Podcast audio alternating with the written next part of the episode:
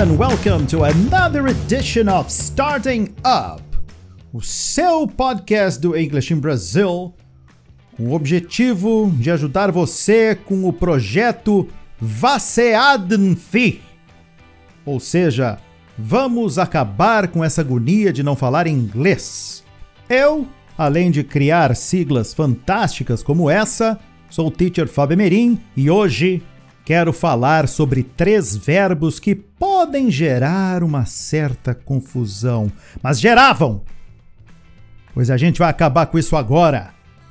São os três verbos que significam esperar, mas em sentidos diferentes. Por exemplo, o primeiro deles, to hope. To hope. Todos esses três verbos vão estar ali na descrição do episódio. Mas qual é a do verbo to hope? Esse é o verbo esperar no sentido aquele de ter esperança de alguma coisa. Por exemplo, ela espera que sua irmã fique melhor logo. She hopes her sister gets better soon. Então, se você quiser passar essa ideia de ter esperança, de ter aquela vontade muito forte que algo bom aconteça, então vocês vão usar o verbo to hope. Vamos repetir comigo. Ela espera, ela tem esperança que a sua irmã, que a irmã dela, fique melhor logo. Repitam comigo. She hopes her sister gets better soon. Muito bem. Para aquela pessoa torcedora fanática Espero que meu time chegue às finais. I hope my team gets to the finals. Right? I hope my team gets to the finals. Então repitam comigo, eu espero que meu time chegue às finais. I hope my team gets to the finals. Beautiful. Beautiful. Vamos mais outro exemplo. Vamos esperar pelo, me pelo melhor. Vamos esperar pelo melhor. Let's hope for the best.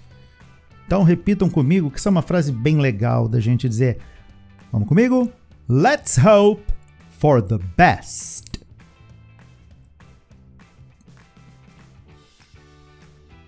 E uma frase que eu acredito que você, todos nós, não há quem não esteja dizendo, mesmo que mentalmente, todos nós esperamos que essa pandemia acabe o quanto antes. Como é que a gente pode usar o verbo to hope dentro dessa frase? Ela fica dessa forma: We all hope this pandemic ends as soon as possible. Vamos decorar ela que é bonita e a gente precisa falar uníssono, todo mundo. Repetindo comigo. We all hope this pandemic ends as soon as possible.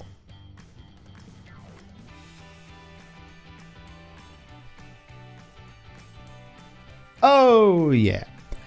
Agora vamos dar uma olhada no verbo esperar no sentido de aguardar por alguém ou até por algo. Vou esperar por ele até as nove da noite. Para falar essa frase em inglês, a gente vai usar o verbo to wait. Vou esperar por ele até as nove da noite. I will wait for him until 9 p.m. Tá atrasando muito. Então repitam comigo. I will wait for him until 9 p.m.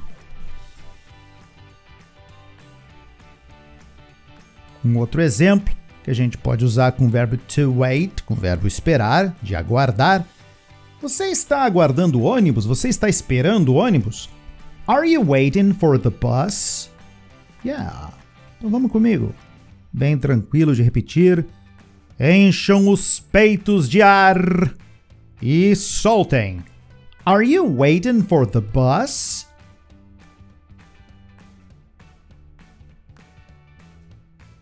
Também poderemos dizer para uma pessoa não esperar por você. Vocês podem ir jantando aí, não vou chegar cedo em casa não. Não esperem por mim. Eu vou ficar no trabalho até tarde. Don't wait for me. I'll stay at work until late. Então, é isso que a gente vai repetir agora. Não esperem por mim, eu vou ficar no trabalho até tarde. Repitam. Don't wait for me. I'll stay at work until late. Pois bem. Ah, mas qual é o terceiro verbo? Ainda tem um terceiro verbo que a gente pode utilizar para falar esperar em inglês? Sim. To expect. Exatamente. To expect seria o verbo esperar no sentido de, como o nome já fala, ter aquela expectativa. É uma espécie de wait com nervosismo, aquela ânsia. Se você for uma pessoa ansiosa que nem eu, sabe do que, que eu estou falando. Por exemplo, ela está na expectativa de ser chamada para o trabalho a qualquer hora. Dentro dessa ideia, tá? Ela está na expectativa de ser chamada para o trabalho a qualquer hora. Ela está na espera de ser chamada para o trabalho a qualquer hora. O uh, to expect, ele dá, ele ilustra aquele momento de que o troço pode acontecer a qualquer momento, um evento, algo com que a pessoa tem muita vontade que ocorra, tá? She expects to be called for the job at any time. Então, vamos comigo, repitam direitinho, ela está na espera de ser chamada para o trabalho a qualquer hora. She expects to be called for the job at any time.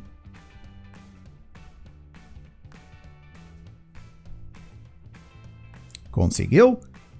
Se não, ouve de novo e tenta de novo. Olha outro aqui, ó. Espero a chegada dela esta tarde. Oh, estou tão ansioso. I'm expecting her arrival this afternoon. I'm so anxious. Viram que eu coloquei no inglês no presente contínuo, né? Estou esperando a chegada dela esta tarde, estou tão ansioso. Então essa ideia de expectativa, assim, tu tá olhando pela janela ali, que a qualquer momento pode aparecer a pessoa, expecting. Então, repitam comigo em inglês. I'm expecting her arrival this afternoon. I'm so anxious.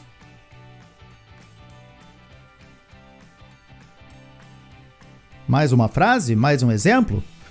Pode ser na negação, assim, num imperativo. Não espere nada demais desse filme. Só, olha, eu acho que eu vou ver tal filme hoje à noite. Olha, não espere nada demais desse filme. Não vou dar spoiler. No spoiler here.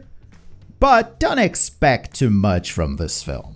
Viram? Don't expect. Não espere grande coisa. Vamos repetir comigo? Não espere nada demais desse filme. Don't expect too much from this film.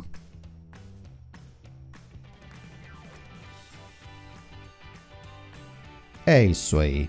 Mas uma coisa que eu sei que vocês esperam sempre bastante, sempre mais, é do seu starting up. Porque eu sei que a gente está ajudando no seu caminho para chegar à proficiência.